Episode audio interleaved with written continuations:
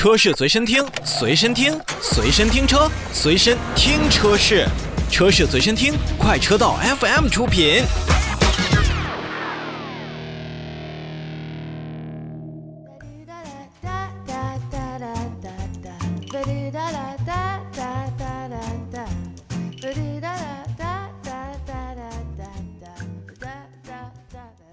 让我们来继续看召回。大众汽车目前要向国家市场监督管理总局备案召回计划，决定在十月份开始，就是二零二一年的十月十五日开始去召回二零一二年四月二十四日至二零一四年七月三日期间生产的部分二零一二年度款式至二零一四年度款式的进口甲壳虫系列汽车。共计三万零六百八十七辆。本次召回范围内的车辆呢，车辆驾驶员正面的安全气囊是装配了高田公司所生产的带干燥剂的气体发生器。那么在在车辆长时间使用之后，如果驾驶员正面安全气囊在碰撞事故当中被触发展开，气体发生器可能会发生异常的破损，导致碎片飞出，伤及车内人员，存在安全隐患。大众汽车呢，也是将委托授权经销商免费为召回范围内的车辆呢更换改进后的驾驶员正面安全气囊，以消除此部分风险。